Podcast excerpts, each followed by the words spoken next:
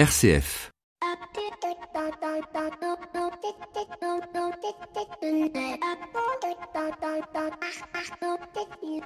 Bonjour à toutes et à tous. Cette semaine, j'ai décidé de couper court au petit préambule de cette émission, car comme vous le savez, il n'y a de richesse que d'hommes, et aujourd'hui, j'ai souhaité laisser longuement la parole à ceux et celles qui font l'actualité, et particulièrement à la Convention citoyenne pour le climat. Bienvenue dans l'écho des solutions. L'écho des solutions. Patrick Longchamp.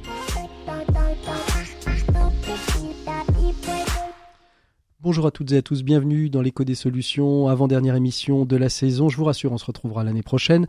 N'ayez crainte. Et au sommaire de cette émission, eh bien, nous partirons en Inde. Je vous ferai découvrir le parcours de Denis et Florence Germain, deux entrepreneurs sociaux français installés en Inde à Bangalore depuis plus de 35 ans et qui ont créé une entreprise textile. C'est une interview qui a été réalisée lors des assises des entrepreneurs et dirigeants chrétiens à Strasbourg en mars 2018. Notre expert Maxime Dupont, lui, nous évoquera les différents syndromes post-confinement. Nos 7 minutes pour changer le monde, c'est Julien Loyer, directeur des Bleus Blancs qui nous présentera Coalition Solidaire et les 12 associations qui ont créé une offre pour les entreprises pour les aider et les accompagner dans le déconfinement de leurs entreprises sur différentes thématiques telles que la résilience professionnelle, le sport en entreprise, etc. Et puis euh, tout de suite, on retrouve notre invité écho de cette semaine. Il s'agit de Mathilde Himer, membre du comité de gouvernance de la Convention citoyenne pour le climat, avec elle on revient sur cette convention qui s'est clos à Paris au Conseil économique, social et environnemental dimanche dernier, 21 juin. L'invité écho, Patrick Longchamp. Et on retrouve Mathilde Himer, membre du comité de gouvernance de la Convention citoyenne pour le climat. Bonjour Mathilde. Bonjour Patrick. Alors ce dimanche, vous vous êtes réunis hein, pour voter les différentes propositions qui seront soumises au chef de l'État et qu'il arbitrera le 29 juin prochain vous recevant à l'Élysée. Euh, comment euh, vous sentez-vous après euh, ce marathon climatique, Mathilde Himer bah, aujourd'hui, pour être honnête, je suis, je suis très fier. Enfin, on est très fier d'un travail collectif qui a été mené pendant neuf mois par euh, ces 150 mmh. citoyens tirés au sort, qui étaient loin d'être tous d'accord. Hein. Enfin, faut le rappeler, c'est euh, des, jeunes, des vieux, des, des, riches, des pauvres, des personnes qui viennent d'outre-mer, des personnes qui viennent de Bretagne, de Paris, de donc vraiment une sorte de mini France qui débat maintenant depuis neuf mois sur les questions écologiques, mais aussi sociales, parce mmh. que leur mandat c'est de réduire d'au moins 40 les émissions de gaz à effet de serre dans un esprit de justice sociale et, d'arriver là à un corpus de mesures, un socle de mesures et, d'actions qui euh, dessinent finalement euh, le fameux monde d'après euh, que, que, tout le monde dont tout le monde parle. Eux, c'est vraiment une feuille de route opérationnelle pour y aller. Mmh. Et donc c'est un monde dans lequel on, on vit mieux et c'est un monde aussi qui, j'ai envie de dire, apprend aussi des leçons que qu'on vient d'avoir de la crise sanitaire et qui permet aussi en partie d'en sortir en, relançant euh, l'économie sur de nouveaux rails, j'ai envie de dire, en prenant une autre, un autre chemin que euh, le chemin que notre économie empruntait auparavant. Est-ce que vous pensez justement que cette crise euh, sanitaire qu'on vient de vivre a fait évoluer dans les décisions et dans les votes qui ont été réalisés ce, ce week-end? On fait évoluer des, des choses? Est-ce qu'il y a une, autre, une double prise de conscience, c'est-à-dire des prises de conscience, je veux dire, avant cette crise sanitaire, puisque une grosse partie de, de cette convention citoyenne pour le climat avait travaillé bien avant cette crise sanitaire? Et est-ce que ces deux mois de, confinement ont permis peut-être de faire évoluer euh, des propositions euh, par rapport à d'autres? Oui, je pense. déjà, je pense sur la question du, diagnostic euh, scientifique et de ce que veut dire une crise. Il faut se rappeler que ces 150 citoyens, quand ils sont arrivés au début, ils n'avaient pas du tout le même, le même niveau de connaissance. Mmh. D'où on en est sur la question climatique. Et moi, je me souviendrai toujours de ce premier week-end où venaient les scientifiques du GIEC expliquer ce que les scientifiques du monde entier euh, savent aujourd'hui sur la question climatique, les deux tiers d'entre eux, à la fin de ce week-end, sont venus nous voir en nous disant on s'est pris une claque, on s'est pris une baffe, ça a été un électrochoc. parce que, à part quelques climato-sceptiques qui ne sont plus aujourd'hui, euh, la plupart d'entre eux savaient que oui, il y a un problème avec le climat. Mhm. Et pas du tout du niveau d'urgence et du niveau d'impact dont on parle. Et d'avoir vu là, je pense, dans, dans, dans, dans leur chair, dans nos chairs collectives, ce que veut dire euh, une, vraie crise et de voir que finalement euh, la crise sanitaire qu'on a vécue, malheureusement, ça n'est peut-être que euh, en, petite échelle ce qu'on pourrait vivre demain avec les chocs et les crises climatiques qui, qui risquent d'arriver si on ne fait rien. Je pense que ça a renforcé leur niveau d'ambition. Et en même temps, il y a certaines mesures qui, sur le plan économique, euh, ils ont pris le, le, le, ils ont fait le choix de peut-être repousser à plus tard certaines euh, mesures. propositions. Je pense notamment 28 euh, heures euh, où ils proposaient de finalement euh, un, raisonnement assez simple de dire bah, pour polluer moins, faut produire moins d'une certaine manière et donc faut travailler moins. Mmh. Et cette réflexion-là en temps de, de, crise, ils ont décidé de le repousser, de le remettre à plus tard, donc ils l'ont pas dans leur mesure finale adoptée, mais de la même manière sur la question de, de l'écocide. Mmh. Je pense que c'est quelque chose qu'ils ont voulu aussi euh, pousser euh, au, référendum. Je ne veux pas parler pour eux, mais là j'interprète peut-être. Mmh. Euh, mais l'impression que le fait que la crise sanitaire qu'on a vécue et qui est pas sans lien avec la crise environnementale, parce qu'on sait aujourd'hui que les zoonoses qui sont à la base de cette crise sanitaire viennent de la destruction des habitats mmh. des animaux sauvages en Chine on voit bien là que l'écocide, ce qui permet justement de lutter contre euh, ce type de, destruction euh, d'habitat, permettrait d'éviter des crises sanitaires. Donc c'est aussi peut-être pour ça qu'aujourd'hui, ils ont fait le choix d'envoyer un sujet comme l'écocide au référendum aux Français pour peut-être créer un débat au sein de la société, au-delà d'eux, au-delà de ce qui s'est passé entre eux, mais vraiment à l'échelle de, toute la France. Mmh. Alors, on, a vu un certain nombre de, mesures euh, qui ont été euh, qui ont été mises en avant euh, par par les, les, différents médias, par nos par nos confrères journalistes, des 110 km/h, la limitation de, de, la publicité, un peu sur le modèle de, la loi E20 pour le tabac et pour et pour tout ce qui touche à, l'alcool. Est-ce qu'il y a d'autres mesures dont finalement on s'est assez peu ressaisi dans les médias et qui, selon vous, ont, ont, auront et ont un impact intéressant oui, bien sûr. Bah, ils ont un socle de mesures euh, assez, assez conséquent. Si je prends d'autres exemples de ceux qui sont souvent cités dans la presse, il y a évidemment comment est-ce que demain on, change l'assiette des Français pour réduire l'impact climatique, mais aussi tout simplement mieux manger mmh. euh, et plus sainement, y compris sur des, sur des gains de santé. Donc ça, c'est euh, une assiette demain où il y a plus de bio, où il y a un petit peu moins de viande, euh, et où on est en circuit court, avec à la fois un gain de santé, mais aussi un gain pour les agriculteurs qui, euh, dans le système qu'ils ont imaginé, sont euh, mieux rémunérés, mieux, long, mieux lotis, mieux accompagnés aussi à faire la transition écologique qu'ils ne le, ne le sont aujourd'hui. Un autre exemple, c'est évidemment, parce qu'on a beaucoup parlé du 110 km/h, mais le 110, c'est une toute petite mesure dans le paquet qu'ils ont fait sur la voiture, parce que c'est le, le, secteur qui pollue le plus aujourd'hui en France ce qu'ils proposent en, réalité, c'est un monde demain où on, a, on est moins dépendant euh, de la voiture, mhm. euh, en tout cas de la voiture euh, thermique. Donc ils ont imaginé d'abord comment est-ce qu'on passe à la voiture électrique, en se disant c'est pas seulement de l'achat de neuf, mais aussi permettre aux plus démunis de pouvoir faire de la location longue durée, donc que chacun puisse avoir accès à la voiture électrique, mais aussi favoriser très très fortement le train pour mhm. qu'il y ait des alternatives. C'est-à-dire que quand on met 110 sur l'autoroute, à côté, on favorise le train pour faire en sorte que euh, les gens passent euh, sur le train. ce, qui, veut dire que finalement, ça revient un petit peu euh, sur le, sur le rapport Spinetta qui proposait finalement la fermeture d'un certain nombre de lignes non rentables pour recréer peut-être des lignes de train interurbaines qui étaient très très denses au, 19e siècle et qui aujourd'hui sont quasiment inutilisées, voire détruites pour, pour la plupart. Oui, exactement c'est toujours dans cet enjeu de, de, de aussi de, de, justice sociale où on sait bien que euh, beaucoup de Français sont, et on l'a vu avec la, la, taxe carbone qui a aussi euh, lancé le mouvement des Gilets jaunes, dont est issue hein, cette, cette euh, convention qui n'existerait pas sans le mouvement des Gilets jaunes, clairement. Euh, les gens, ce que disent les, les, les Gilets jaunes, c'est qu'ils ont été piégés, où on leur demandait de payer plus cher un carburant dont ils ne pouvaient pas se passer pour aller bosser ou pour aller mmh. faire des courses. Là, ce que proposent à chaque fois les citoyens, c'est de dire, quand on est obligé de contraindre euh, nos concitoyens, eh bien, à chaque fois, on veut qu'une alternative qui soit accessible à tous pour que ce soit pas vécu comme un piège et quelque chose qui enferme. C'est-à-dire une problématique, une solution qui vient répondre à la problématique euh, inverse. Exactement. Alors qu'est-ce que ça a apporté euh, Là, on, sort un petit peu des propositions, mais qu'est-ce que ça a apporté du point de vue de, de, de la démocratie? On, on, a le sentiment finalement que euh, on a ouvert une voie avec cette convention citoyenne pour le climat à une alternative à nos systèmes démocratiques euh, habituels que sont l'Assemblée nationale, le Sénat, le gouvernement, les propositions de loi. Pour vous, c'est quelque chose qui est appelé à se reproduire ou qui pourrait éventuellement se reproduire ou être une nouvelle alternative, peut-être une, troisième, chambre pour, étudier des projets de loi? Déjà, oui, je pense qu'on a fait un bond euh, dans, dans, ce qu'on appelle la démocratie délibérative euh, dans un pays comme la France, qui est euh, souvent caricaturé mm. par, par nos amis étrangers comme très jacobin, assez technocratique, où les experts ont une grande place.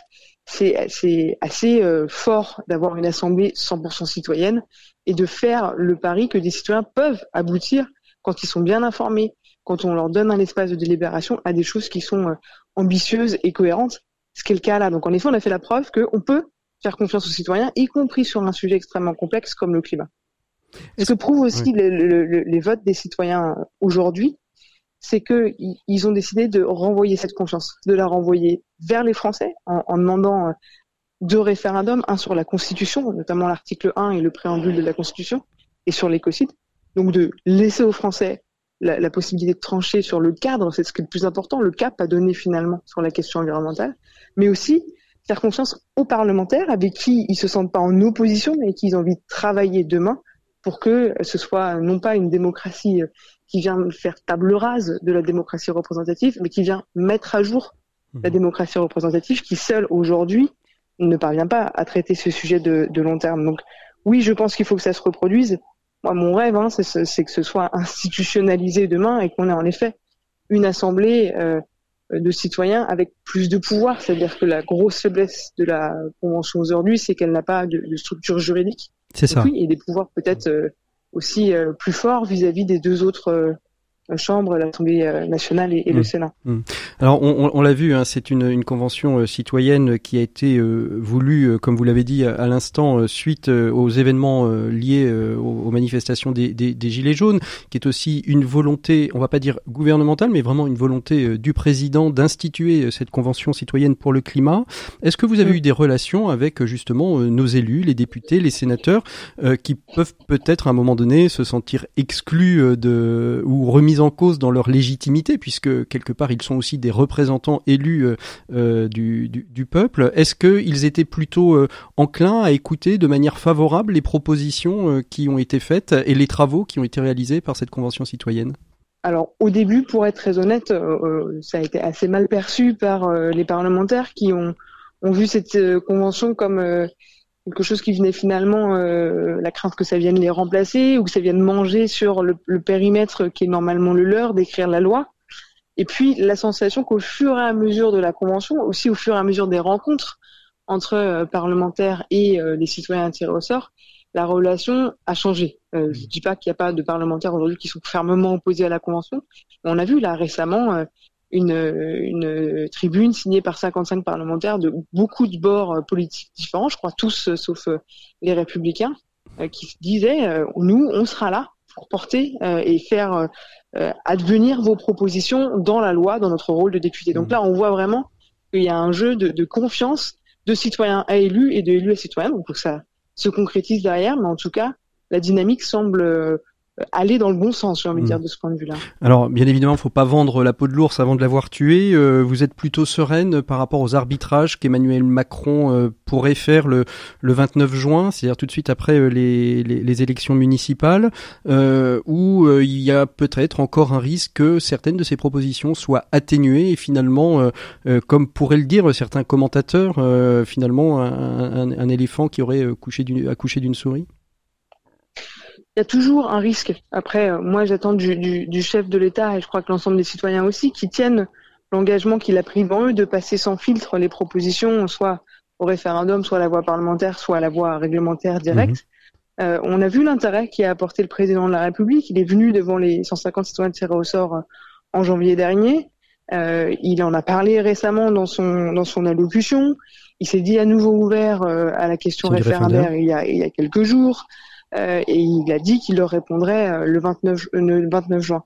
Donc c'est plutôt des, des, bons signaux. Donc il y a, y a, un espoir qui est là. Après dire qu'il y a il n'y a pas de risque, évidemment, ce serait naïf. Donc, envie d'y croire. En tout cas, une envie de faire hmm. confiance à nouveau des citoyens de se dire, bah voilà, là, le président de la République a un peu deux choix.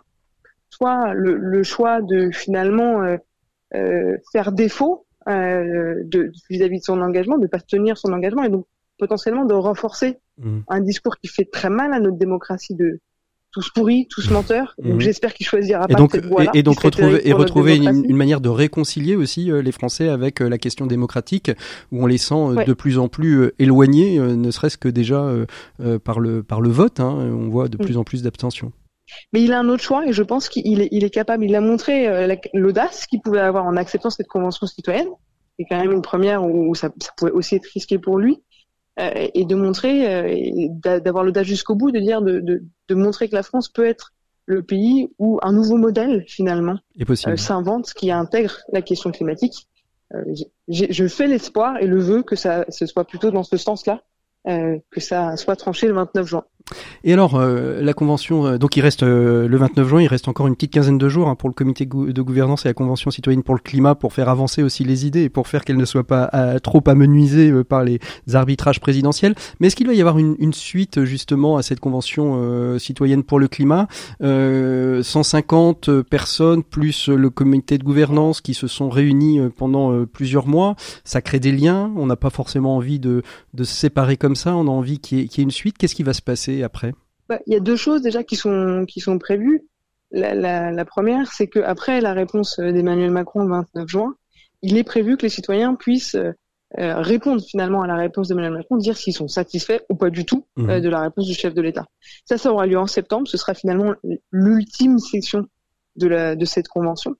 Puis l'autre chose qui est prévue, et ça qui est vraiment né des citoyens qui prennent leur indépendance, j'ai envie de dire, euh, c'est euh, une association qu'ils sont en train de créer qui s'appelle les 150 et qui vise justement à la fois au, suivi euh, pour travailler avec les parlementaires sur les choses qui seront transférées vers eux, mais aussi de faire connaître plus largement les propositions sur lesquelles ils ont travaillé pendant neuf mois, de les faire connaître à l'ensemble de la population. Parce que ça, ça va être le, gros travail, hein, qui est au-delà de la restitution, ça va être aussi la réception hein, de, ces, mesures par l'ensemble de la population française. Exactement. Pour clore, euh, vous avez le sentiment, euh, Mathilde Imer, d'être un peu dans le, la même euh, la même situation, la même dynamique qu'avait connue la France à l'issue de la COP 21 où l'ensemble du monde entier signait un accord de manière unanime sur justement la réduction des gaz à effet de serre. Je suis pas tout à fait dans, dans j'ai la même joie personnelle. Je, je, trouve que j'étais aussi à la COP 21 à ce moment-là. Je, je, le vis vraiment comme une, une suite, c'est-à-dire que c'est justement après la COP 21 euh, qu'on s'est dit avec quelques-uns que euh, maintenant ça allait jouer au niveau national, mhm. puisque les, les engagements euh, internationaux euh, étaient pris, il fallait que les nations, dans le cadre de l'accord de Paris, rehaussent d'année en année leurs ambitions et tiennent leurs engagements. Mhm. Et ça, ça se joue au niveau national. Donc on s'est tous dit maintenant, il faut montrer au niveau national que la population est prête à aller beaucoup plus loin sur les questions écologiques que ce que pensent aujourd'hui nos élus. Mm. Et c'est vraiment euh, suite à la COP que, euh, que cette convention a, est aussi née. Donc, euh, donc sentiment de finalement d'une suite à une autre échelle. Et on voit en plus que ça fait des petits dans d'autres pays euh, européens. Donc, donc oui, sentiment de sentiment de fierté, mais aussi sentiment de, de j'ai envie de dire d'humilité. C'est aussi une première. Il y a des choses qu'on a très bien réussi. Il y a des choses où on a appris qu'on ferait peut-être un petit peu différemment la fois prochaine. Et donc, on va passer finalement la balle aussi à, à nos, nos successeurs, nos voisins européens pour, euh, pour qu'ils fassent de même et, voire même mieux que nous, euh, on espère demain. Donc j'entends euh, la fois prochaine, ça veut peut-être dire qu'il y en aura d'autres, des conventions citoyennes, elles seront peut-être pas pour le climat, et j'entends aussi la dimension européenne qui est, est, est, est au cœur aussi, hein, parce qu'on sait bien aujourd'hui que toute décision et politique nationale doit aussi avoir des impacts européens et qu'on ne peut pas faire l'impasse justement sur la, la, question européenne. Merci beaucoup Mathilde Imer d'avoir été notre longue invitée écho de cette euh, de cette semaine. En tout cas, nous, on continue tout de suite euh, notre émission. On retrouve tout de suite notre expert de cette semaine. Merci Mathilde. Bonne continuation et reposez-vous bien après cette, euh, ce gros marathon climatique. À bientôt. Au revoir. L'écho des solutions, les experts. Dupont pour sa dernière chronique de euh, l'année, euh, l'année radio, je, précise. Euh, bonjour Maxime, aujourd'hui, alors pour votre chronique expert, pour votre dernière chronique expert de cette saison, eh bien vous avez souhaité nous parler du syndrome de la cabane, une envie de vacances? Oui Patrick, on a beaucoup entendu parler des difficultés qu'avaient eu beaucoup d'entre nous à la fin du confinement à sortir de chez eux. Ce syndrome de la cabane, aussi appelé le syndrome de l'escargot, qui prend la forme d'une angoisse au moment de sortir de son lieu d'enfermement et de se retrouver dans le monde extérieur, est un syndrome qui m'a donné envie de creuser ce sujet des syndromes, des autres syndromes que l'on peut étudier dans ce milieu d'études à nul autre pareil qu'est la vie au bureau, la vie en société en bureau. Ce sont tous des syndromes médicaux qui ont fait l'objet d'études et tous gagnent à être connus. Alors, quels sont ces autres syndromes remarquables, Maxime? Il y, a, il y a bien sûr le syndrome de la page blanche, qui peut saisir chacun de nous à tout moment devant un mail à écrire en urgence, une présentation PowerPoint ou un document en traitement de texte. Oui, en traitement de texte. Je voulais vous faire voyager dans le temps aujourd'hui, Patrick. Puis il y a aussi, il y a aussi le syndrome de Diogène, hein, c'est ça que vous vouliez nous parler. Oui, le syndrome de Diogène que je ne vous souhaite pas de subir au bureau. Le plus souvent, le constat de l'existence d'un tel syndrome s'accompagne mécaniquement de l'installation dans les toilettes de feuilles A4 recouvertes d'un appel au civisme. bon, alors, euh, vous, ne, vous, vous, ne nous parlez pas du syndrome de Stockholm. Ben, y a... Ah bah si, si, si. Il est très connu celui-ci et bien sûr nous allons en parler. Nous connaissons tous des amis qui en souffrent. Une sorte de syndrome de la cabane inversée qui pousse ses amis à affronter une peur panique au moment toujours très tard, je vous rassure, de quitter leur bureau, tout en maudissant leurs responsabilités et leur patron avec autant d'intensité que celle qu'ils mettent à ne surtout pas engager le moindre effort pour tenter de changer de métier ou d'entreprise. Alors, on reste dans le syndrome euh, portant euh, des noms de villes. Euh, quel autre syndrome auquel vous pensez, Maxime? Alors, il y a le syndrome de Jérusalem, qui prend ceux, tous ceux qui, en visitant la ville sainte, sont submergés par son imprégnation religieuse. Et c'est un syndrome que l'on retrouve au bureau. Oui, c'est celui que l'on retrouve chez ceux de nos collègues qui révèrent de manière mystique leur patronne ou leur patron et s'émerveillent de leurs moindres gestes, depuis la décoration de leur bureau quand ils y sont invités, jusqu'à leur choix de plateau repas les rares fois où ils y sont, où ils sont à côté d'eux à la cantine avec toujours cet espoir secret d'être reconnu et salué en les croisant dans la cité. Alors, est-ce qu'il existe le syndrome de Paris, Maxime? Et oui, il existe aussi. Ah c'est vrai. C'est, mais oui, bien sûr, c'est le nom de cette déception cruelle qui touche certains visiteurs japonais quand ils découvrent la ville lumière après en avoir tant rêvé et qu'ils en vivent la réalité un peu plus prosaïque. Alors pour moi, le syndrome de Paris au bureau, son équivalent, c'est évidemment la manière dont la réalité des bureaux, des comportements et des missions frappe beaucoup de celles et ceux qui prennent un nouveau poste avec des étoiles dans les yeux en ayant fait beaucoup trop confiance au poste LinkedIn de la communication interne de la fameuse marque employeur de leur nouvelle entreprise. Et alors, on termine avec un dernier syndrome. Quel est-il, Maxime? C'est celui de l'imposteur. Et vous le connaissez, c'est une, une réalité bien ancrée dans le monde du travail et qui prend la forme d'un doute maladif sur ses capacités et la réalité de son travail. Alors pour conclure, et avant de partir en vacances, une anecdote que j'aime à raconter sur le sujet qui parle d'Einstein. Au début des années 1920, le savant le plus fort du monde n'était pas encore le plus connu. Son visage n'était pas encore passé à la postérité. Alors, lors d'une tournée dans les universités américaines les plus prestigieuses, un jour, le chauffeur qui l'accompagne lui annonce après plusieurs conférences qu'à force d'entendre son propos, il le connaît par cœur et pourrait donc même donner la prochaine conférence à sa place. Einstein accepte le défi, prend la casquette de son chauffeur, s'assoit dans le public pour assister à la conférence qui se, qui se révèle parfaite. Jusqu'au moment où pour la première fois depuis le début de cette tournée, quelqu'un dans le public ose poser une question. Moment de flottement intense le chauffeur, après une grande inspiration, répond à son interlocuteur, écoutez, votre question est tellement simple que je vais laisser mon chauffeur y répondre. eh bien, merci Maxime pour cette petite séance de télémédecine au bureau de psychologie au bureau. Nous, on se retrouve bien évidemment la saison prochaine pour de prochaines euh, chroniques experts. D'ici là, portez-vous bien, revenez à une vie normale, ne faites pas trop de cabane sinon dans les arbres avec vos enfants. Nous, on ouvre tout de suite le dossier de cette semaine. À très bientôt, Maxime. Au revoir. Au revoir, Patrick. Et on ouvre tout de suite euh, le dossier de cette semaine. Je vous emmène en Inde. Il s'agit euh, d'un enregistrement réalisé en mars 2018 lors des assises des entrepreneurs et dirigeants chrétiens.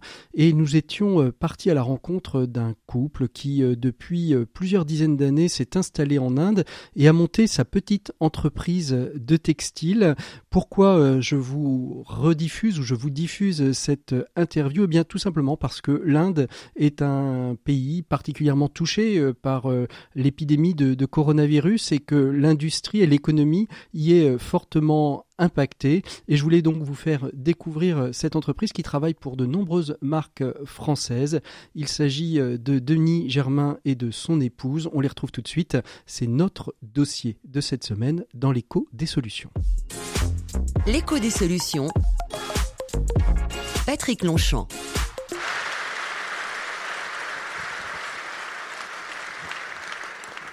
Tenez, allez-y, asseyez-vous. Bien, on va parler un petit peu de votre, de votre parcours. Florence, Denis, euh, merci beaucoup d'être là parce que euh, je sais que c'est pas quelque chose que vous avez l'habitude de faire. Pas du tout, hein, voire même jamais. Euh, et pourtant, parler de, de, de, cette entreprise, c'est monter une entreprise sociale dans, un, dans un territoire comme l'Inde. Il fallait l'imaginer, il fallait la construire. Mais avant tout, Comment, à quelle période, quel a été le déclic de vous dire euh, on prend nos bagages et on part euh, en Inde? Qu'est-ce qui vous a fait partir? Alors, euh, on est d'abord parti pour, pour, une ONG en 82 à Madurai, où on avait pour mission de créer des emplois dans des petites entreprises pour maintenir les populations dans le, dans au niveau rural. Alors pourquoi, pourquoi être parti? Il y, avait, il y avait quelque chose qui vous appelait à, partir à, l'humanitaire? Vous finissiez vos études, vous aviez, euh, vous aviez cet appel du large Florence? Euh, oui, oui, absolument. Moi, c'est quelque chose que j'ai toujours voulu faire. Un petit peu plus près le micro. Un petit peu plus près. Comme ça, tout le monde vous entendra, même au fond. Voilà, quand j'avais 7 ans, je disais que je voulais être missionnaire et que euh, euh, quand on me demandait pourquoi, euh, je disais parce qu'on peut juste lever le bras et attraper des bananes. Donc, mais bon, j'ai une famille qui a toujours vécu au Maroc, puis en Afrique.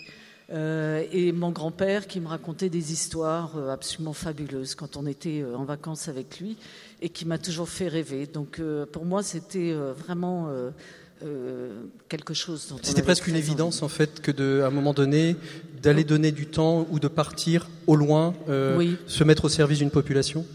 Denis, la même chose pour euh, vous Oui, c'est la même chose, mais ce qui nous avait intéressé dans l'ONG, qui s'appelle Internet, qui existe toujours d'ailleurs, c'était de, de, considérer qu'on était des professionnels. C'était pas simplement un une émotion ou mhm. une envie de partager, c'était qu'on était censé pouvoir apporter une, réponse professionnelle aux besoins des.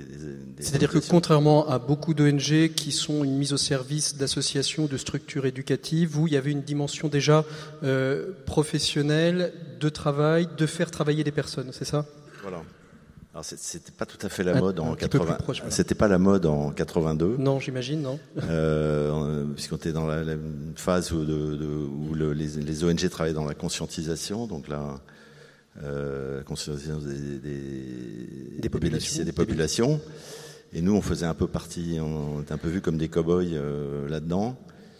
Et on est resté donc cinq ans, et après ça, on s'est rendu compte quand même que bon, le, monde associatif a ses limites, notamment pour faire du, business. Alors, justement, c'est à ce moment-là, c'est au bout de cinq ans que vous vous posez la question de est-ce qu'on continue dans cette ONG ou est-ce qu'on crée une entreprise?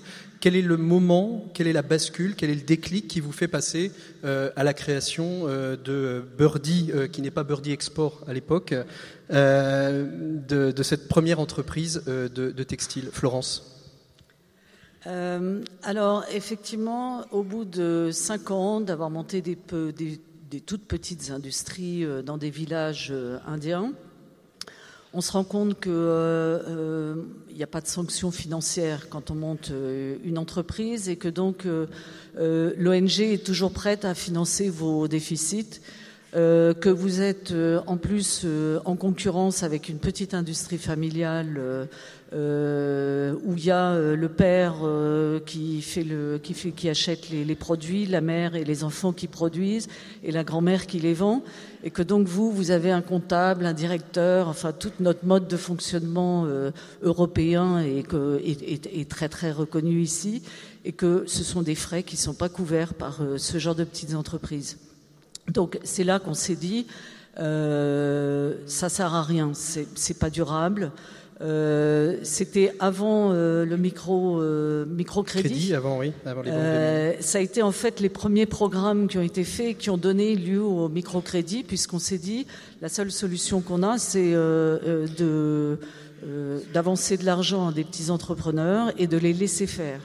C'est ça, la, la premier, le premier travail finalement était un travail d'investisseur, de, de, de, financer la trésorerie par le biais de, de micro-prêts de, de, petites, de petites structures Non, c'est à la suite. C'est euh, après avoir essayé pendant cinq ans de monter ces, ces entreprises, c'est à la suite qu'on s'est dit il vaut mieux avancer euh, quelque chose pour les, les, les entrepreneurs locaux.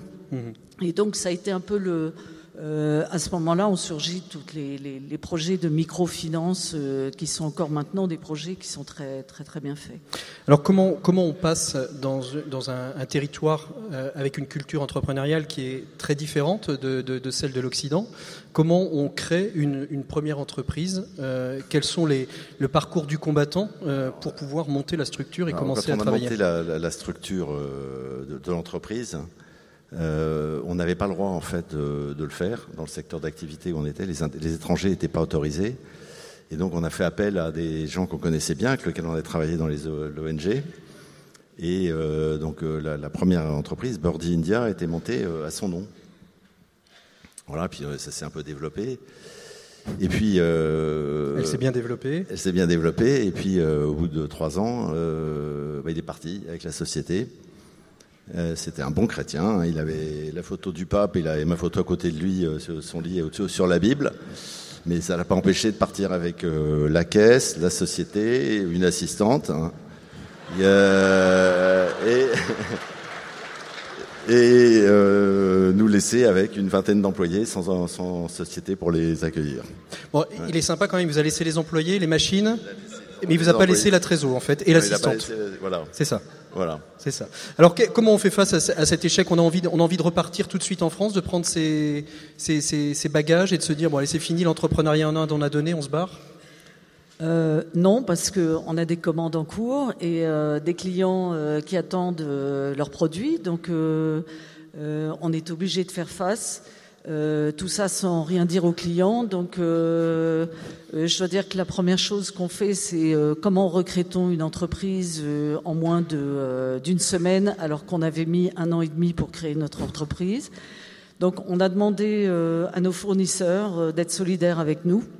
Et euh, à l'époque, on faisait travailler un certain nombre d'usines. Solidaire, c'est-à-dire ils vous facturaient euh, plus plus en plus en amont, plus enfin, non, plus en retard, on leur a demandé euh... on leur a demandé de créer la société pour nous. D'accord. C'est-à-dire des Indiens, en leur disant voilà, on a on a toujours nos commandes, nos clients ne doivent pas être au courant, et donc euh, ce sont nos fournisseurs qui ont monté une société, qui nous ont rétrocédé par la suite. Parce qu'à l'époque, c'était extrêmement long et difficile de monter une société. Il fallait à peu près six mois pour avoir un téléphone, à une ère où le, le mobile n'existait pas. Il fallait euh, autant de temps pour avoir les licences euh, d'export, etc. Donc ce sont nos fournisseurs qui se sont montrés extrêmement solidaires de nous.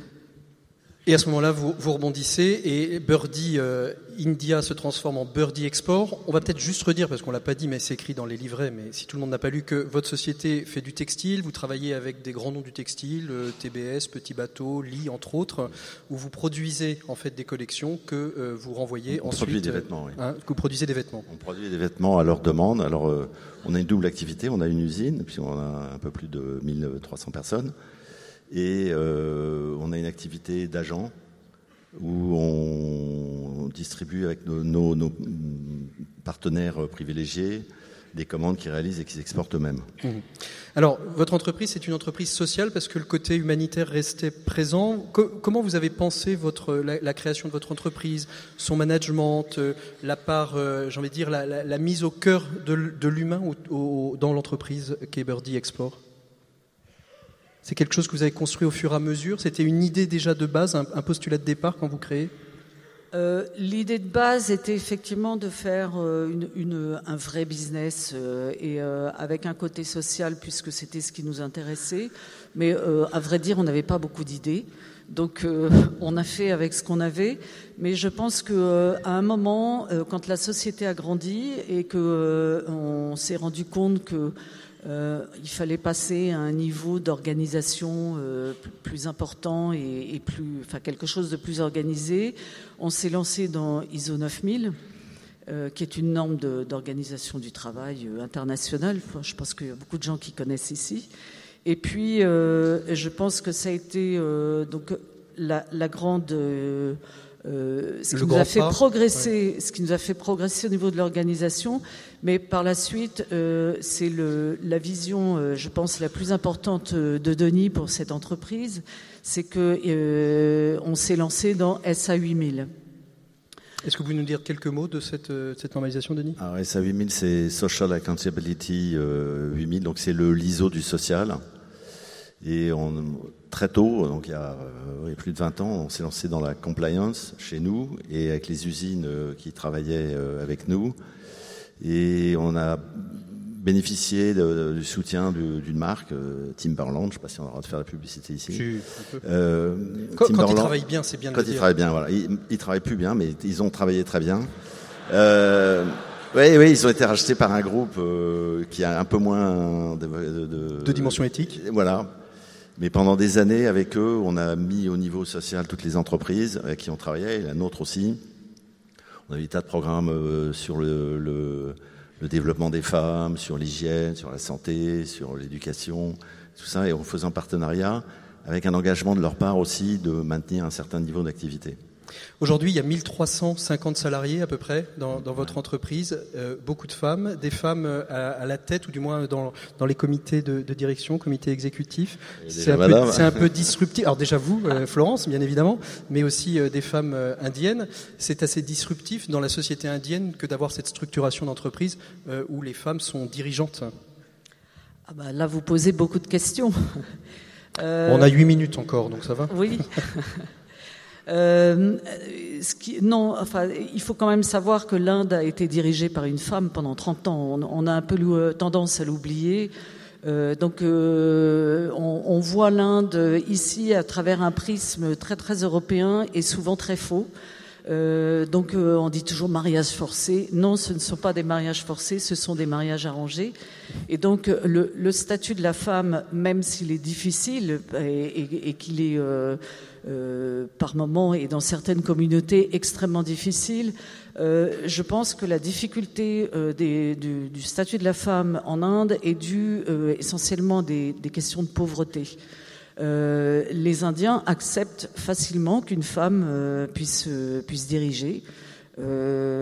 alors c'est très compliqué parce qu'il y a des histoires de caste, il y a des histoires en tout genre, mais une femme peut faire carrière en Inde. Donc de ce point de vue-là, je ne pense pas qu'on ait révolutionné quoi que ce soit.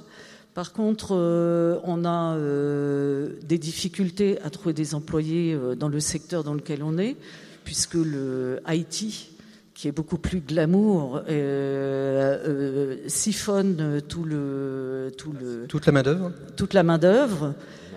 et donc, pour nous, on a embauché des, des gens jeunes donc euh, deux, en particulier deux femmes, euh, l'une qui était la fille de notre d'une de nos, nos ouvrières. Mhm.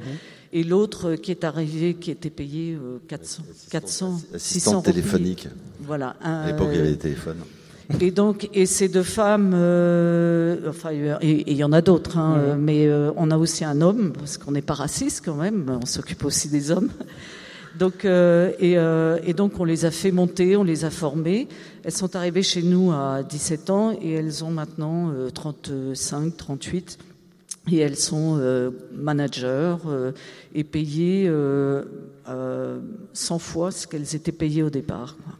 vous faites partie de cette catégorie des entrepreneurs et dirigeants chrétiens de l'étranger. Vous êtes tous les deux engagés dans le mouvement ou il y a que vous Oui, parce qu'à Bangalore, comme les, les, forces vives sont pas très nombreuses. Très bien.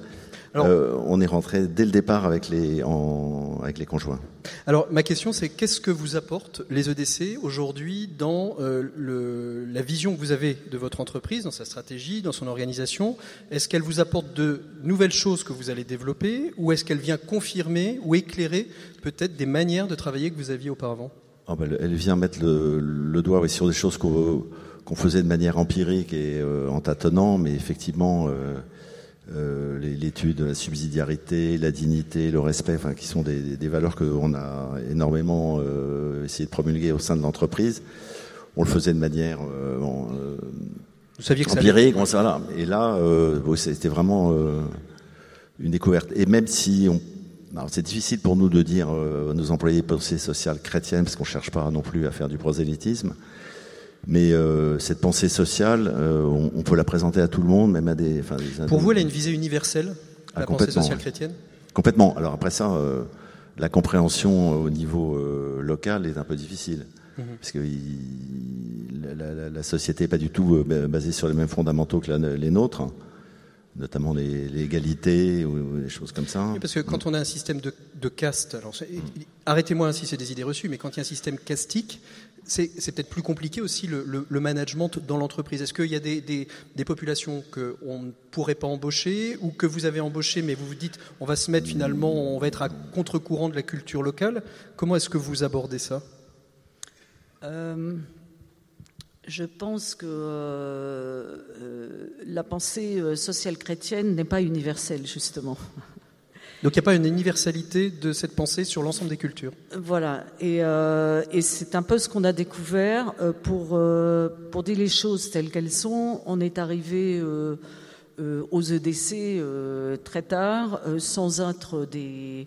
Enfin, on n'a on est, on est, on jamais fait cette entreprise avec un désir de témoigner de la foi du Christ. Euh, je pense qu'on a été élevé euh, dans la religion euh, chrétienne, mais on n'est pas pratiquant ou très peu. Enfin bon, mais on a toujours eu cette recherche spirituelle. Et puis, donc pour nous, l'entreprise, c'était c'était l'occasion de mettre voilà, en route des idées. Vos valeurs, les idées. Tournées vers les autres, mais c'était plus notre côté humanitaire qu'un côté chrétien. Et puis en fait, euh, nos employés nous présentent systématiquement, nos employés indiens nous présentent systématiquement en disant je vous présente mes boss, euh, c'est différent ici. Et, euh, et, et, en fait, on se rend compte cette année, en suivant les EDC et en étudiant la pensée sociale chrétienne, que tout ce qu'on a fait est en fait euh, euh, relié à ça. Et pourquoi vos employés disent c'est différent? Qu'est-ce qui est vraiment différent dans votre entreprise, dans votre entreprise par rapport à d'autres entreprises euh, du, territoire? Il y, a déjà une structure un peu différente. L'Inde est un pays d'organisation très verticale, très hiérarchisée. Et le fait qu'on soit accessible à tout le monde, la porte de mon bureau et celui de Florence est toujours ouverte. Euh, ils viennent pas forcément, mais euh, ils savent qu'il euh, y a un accès. Il n'y a, pas. eux considèrent des hiérarchies comme quelque chose d'immuable. Et le fait qu'on respecte les ouvriers, qu'ils ont une dignité au travail, qu'on on essaye de maintenir des conditions de travail quand même euh, un peu, un peu nettement meilleur, même on va dire que, que ce qui Puis vous organisez l'entreprise aussi. Il y a des, euh, euh, il, y a, il, y a, il y a des endroits, il y a des médecins, il y a des. on a un médecin, on a une infirmière, on a un conseiller psychologique maintenant pour les femmes parce qu'elles ont, ont, beaucoup de problèmes. On a une crèche, on a. c'est très. Des, des, des, l'organisation pour les enfants des employés pendant les vacances. On a, enfin bon, il y a, il y a pas mal d'activités. Ouais. Quels sont les, ouais, Florence. Je voudrais juste dire euh, de ce point de vue-là que euh, la différence, c'est que euh, les organisations indiennes sont organisées de telle façon que le, travail est découpé et je dirais même mis en petits confettis. Donc chacun a une, zone de responsabilité qui est minime, dans laquelle ils ont peu de pouvoir de décision et surtout n'ont aucune vision de ce qui se fait avant et après. Et là, vous leur proposez une vision globale? Et nous, ce qu'on leur propose, euh, c'est euh, une vision où, euh, donc, dans une entreprise indienne, il y a pléthore de niveaux de contrôle. C'est-à-dire qu'il y a une personne qui fait, une qui contrôle, une qui contrôle celui qui contrôle, etc. Donc, il y a énormément de contrôle. Ça, ça crée de l'emploi. Ça crée de l'emploi, mais on n'a plus les moyens parce que les prix augmentent euh, en Inde et les salaires augmentent. Mais euh, donc nous, la différence, c'est qu'on leur a expliqué, il n'y a plus de nouveau de contrôle. Euh, dans l'entreprise, ce, qui, est important, c'est le système du client et du fournisseur.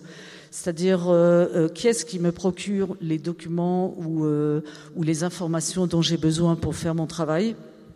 Et à qui je dois fournir un travail. Et en fait, c'est tout ce qu'on a mis en place depuis des années, c'est que c'est chacun qui fait le contrôle de son fournisseur. Alors très rapidement, deux questions pour terminer. La première, dès qu'on parle de l'Inde, dès qu'on parle du textile, dans nos médias euh, français, c'est pour, euh, en général, critiquer le travail, la qualité des tissus, la qualité euh, allergène des, des, teintures. Est-ce que vous pouvez peut-être casser cette idée reçue? Ah oui, complètement. Si vous voulez, en Inde, il y, a, il y a deux secteurs. Il y a le secteur organisé, dans lequel on fait partie, qui représente environ 10% de la, population. Donc, jamais que c'est pas beaucoup. Mais là, les gens respectent euh, les normes sociales, les normes, enfin toutes les lois du pays. Et en ce qui concerne les, la, partie euh, tests et compagnie, on est soumis à des, on est déjà soumis à des audits sociaux 4, 5, 6 fois par an euh, de la part de nos clients ou des organismes auxquels on adhère. Et tous les, les, les, tissus qu'on utilise sont testés sur des normes qui sont définies et tout ça. Donc il y a aucune, il y a, il y a beaucoup d'idées préconçues qui circulent. Ça dépend où vous allez voir. Si vous allez voir chez les exportateurs euh, qui ont pignon sur rue, vous n'avez pas trouvé ça. Si vous allez euh, au coin de la rue, alors là, vous avez trouvé des trucs assez folkloriques. C'est bizarre. Même question qu'à Clara Guémard. Vous avez 2000 dirigeants d'entreprise face à vous. Qu'est-ce que vous voulez leur dire d'oser pour euh, aujourd'hui, demain et les années à venir? Florence, Denis bah, je, je, pense que l'entreprise le, est un lieu de vie, un lieu de passage et auquel on peut accueillir beaucoup de gens et faire beaucoup de choses. Euh, c'est pas simplement un centre de profit. Enfin, en tout cas, c'est ce qu'on. Et je pense que c'est une des dynamiques actuellement euh, qui se met en, en, en place. Et d'associer ses employés, euh, les dirigeants et tout le monde pour le bien commun, euh, ouais, je pense que c'est un truc d'avenir. Florence, vous voulez rajouter quelque chose?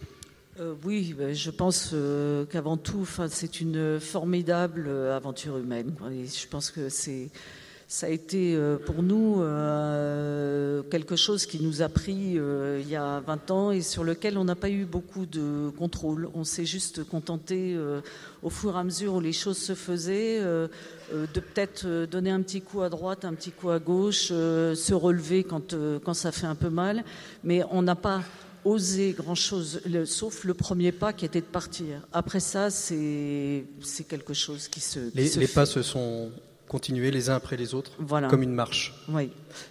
Merci beaucoup d'avoir osé venir témoigner aujourd'hui. Merci. L'écho des solutions. Voilà un enregistrement qui avait lieu au Palais des Congrès de Strasbourg le 17 mars 2018 lors des assises des entrepreneurs et dirigeants chrétiens. Il est temps de retrouver nos 7 minutes pour changer le monde. Aujourd'hui, je reçois Julien Loyer qui est le directeur des Bleus Blancs Zèbres et il revient sur une proposition qui est faite dans le cadre du pilotage de la coalition solidaire sur les propositions faites aux entreprises pour pouvoir bien appréhender la question du déconfinement. Ce sont nos 7 minutes pour changer le monde. 7 minutes pour changer le monde. L'écho des solutions. On est avec euh, Julien Loyer qui est euh, directeur euh, général, délégué général Julien? Je suis directeur, oui. Directeur euh, général des Bleus Blancs Zèbres, les BBZ. Mais en tant que directeur de Bleus Blancs Zèbres, vous pilotez depuis le, début du, confinement euh, une plateforme, un tiers-lieu euh, numérique, comme ça s'appelle, qui s'appelle Coalition Solidaire, et qui a pour vocation de regrouper finalement tous les acteurs de la solidarité, de la proximité, du bien vieillir autour d'une plateforme pour vivre la question du collectif euh, avec ce, sous-titre, hein, le collectif peut changer le monde. Et euh, à cette sortie de, crise, justement, vous vous êtes dit, bon, c'est bien le côté associatif, le collectif, mais comment est-ce que finalement euh, ce monde associatif pourrait être au service des entreprises qui déconfinent?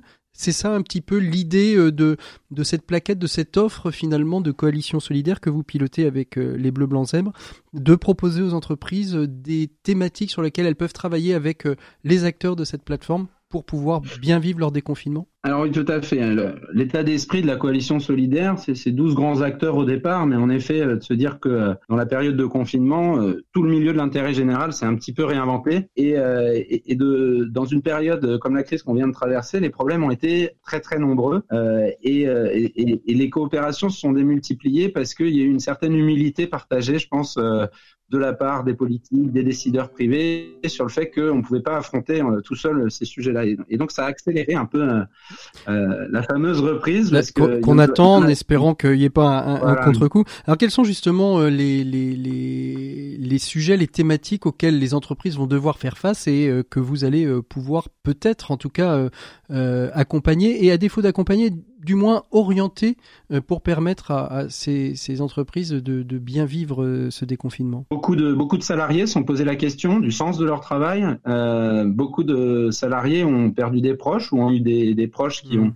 Ont ont eu des, difficultés fortes. Euh, beaucoup de salariés ont eu euh, des, enfants à encadrer et une difficulté à poursuivre euh, leur activité. Beaucoup de salariés ont, perdu leur, leur rythme d'activité physique. et, en fait, en réalité, bah, tous ces aspects-là, ça a des impacts sur la qualité de vie, sur la santé sur la santé au travail, sur la relation au travail, et, et c'est différents, euh, et sur aussi peut-être, euh, parce qu'on est très positif chez les zèbres tout le temps, une, une, une, période de questionnement interne sur son propre rôle dans la société et, et une belle volonté de s'engager. Quand on voit que sur la plateforme de la réserve civique, il y a, il y a plus de 250 000 citoyens qui se sont inscrits pour filer un coup de main. Mmh. Bah, euh, on se dit, voilà, avec ce, groupe d'acteurs, il y a un certain nombre de sujets sur lesquels euh, on est en capacité de, tirer euh, profit de cette période-là et d'accompagner aussi une reprise peut-être un petit peu un petit peu différente ou un petit peu plus douce ou un petit peu plus qualitative euh, et, et, ça peut passer par en effet des, des activités de physique euh, des, activités physiques adaptées euh, euh, des ateliers d'activités physiques adaptées au sein des entreprises par exemple hein, portés par, par Ciel Bleu aujourd'hui dans, dans, plusieurs dizaines centaines de, de, villes en France et, et, qui sont en lien fort avec les entreprises depuis longtemps mais c'est malheureusement Ciel, Ciel Bleu qui est une des douze des douze associations qui fait partie de, de ce collectif. Vous parliez au, au, au, tout à l'heure Julien de de, l'aspect euh, euh, de la manière dont il fallait finalement faire résilience. Et c'est peut-être ce qui est le plus compliqué aujourd'hui, faire résilience. Dans, ce collectif, il y a euh, des associations qui peuvent accompagner justement cette résilience professionnelle?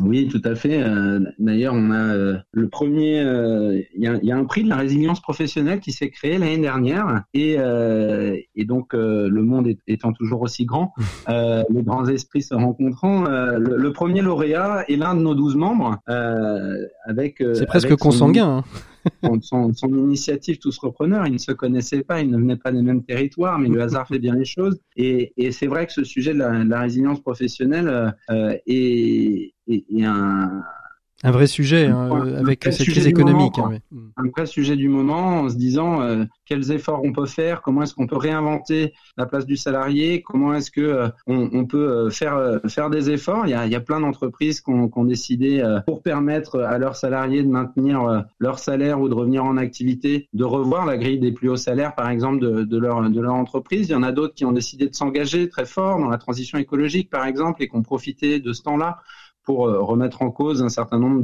de, relations avec euh, des, prestataires ou autres. Mmh. Et, en tous les cas, on, voit qu'il y a énormément de, questions qui sont posées et puis les grands défis qui sont à venir. Comment est-ce qu'on sauvegarde ces emplois-là et qu'on euh, arrive à, reprendre le plus vite possible le temps perdu mmh. Euh, de la meilleure des manières. Mmh. Alors, euh, donc cinq thématiques hein, la résilience professionnelle, le management des vulnérabilités au travail, l'activité physique adaptée, le projet d'engagement sociétal, les solidarités de proximité au travail. Autant de sujets que ces douze associations vont pouvoir euh, accompagner. On a cité Ciel Bleu pour le sport, mais Envie de résilience pour l'aspect la, résilience, Voisins solidaires par le fondateur de, de la fête des voisins, etc., etc. C'est très euh, important d'ailleurs. On a, on a, deux acteurs, je pense, qui ont marqué, qui ont, qui, ont marqué vraiment cette, cette période-là euh, sur la question des solidarités de proximité et de l'engagement des collaborateurs. Mmh c'est que euh, euh, voisins solidaires, oui, en effet, il y a le fondateur de la, fête des voisins et c'est une belle histoire en fait qui se décline au plus près de, mm. de soi. Ils ont ils ont pu monter très très tôt avec le ministère des, des collectivités un, un, partenariat national euh, pour pour travailler sur les petites affiches que vous avez sûrement vues près de chez vous d'ailleurs, euh, de, de, solidarité entre voisins en, période de, de, coronavirus. Et, et aujourd'hui, il me semble que c'est près de 550 000 affiches qui ont été téléchargées et, mises un petit peu partout en France. Et le, et le deuxième acteur que je ne peux pas ne pas citer, c'est vendredi. Vendredi, le, bénévole, le mécénat de compétences. Dans le mécénat de compétences et, et l'engagement, l'accompagnement des entreprises dans l'engagement de, de, leurs salariés. Et, et c'est vrai que dans une période où il y a eu beaucoup de monde au chômage partiel, le fait d'avoir des entreprises qui proposent à leurs salariés de s'engager dans cette période-là, c'était aussi une manière de maintenir le lien. Et on espère euh, de le, de le faire, bien entendu, dans la durée. Julien, on va se quitter d'ici quelques instants parce qu'on arrive au terme et je vois déjà les gros yeux des techniciens. Si on veut retrouver ce document, on peut le retrouver quelque part sur le site de coalitionsolidaire.fr. On peut retrouver ce, ce document, entreprise et déconfinement, une offre de service de solidarité euh, pour accompagner vos équipes. Oui, bien entendu, euh, vous le retrouverez sur en téléchargement, en téléchargement sur sur notre site, sur la page de présentation de la coalition. Merci beaucoup Julien Loyer d'avoir été notre invité euh, de ces 7 minutes pour changer le monde. On arrive déjà au terme de cette émission, on est très très en retard d'ailleurs. Merci beaucoup d'avoir été à l'écoute. On se retrouve la semaine prochaine, ce sera le Presse Club, ce sera la dernière émission de l'année, de la saison, avec tous les journalistes de Solutions et nous serons en mode déconfiné. Allez, je vous souhaite une très très belle écoute des programmes de RCF. À très bientôt, au revoir. Et puis bien sûr, vous pouvez nous retrouver sur les différentes plateformes de podcast et sur rcf.fr. À bientôt, au revoir.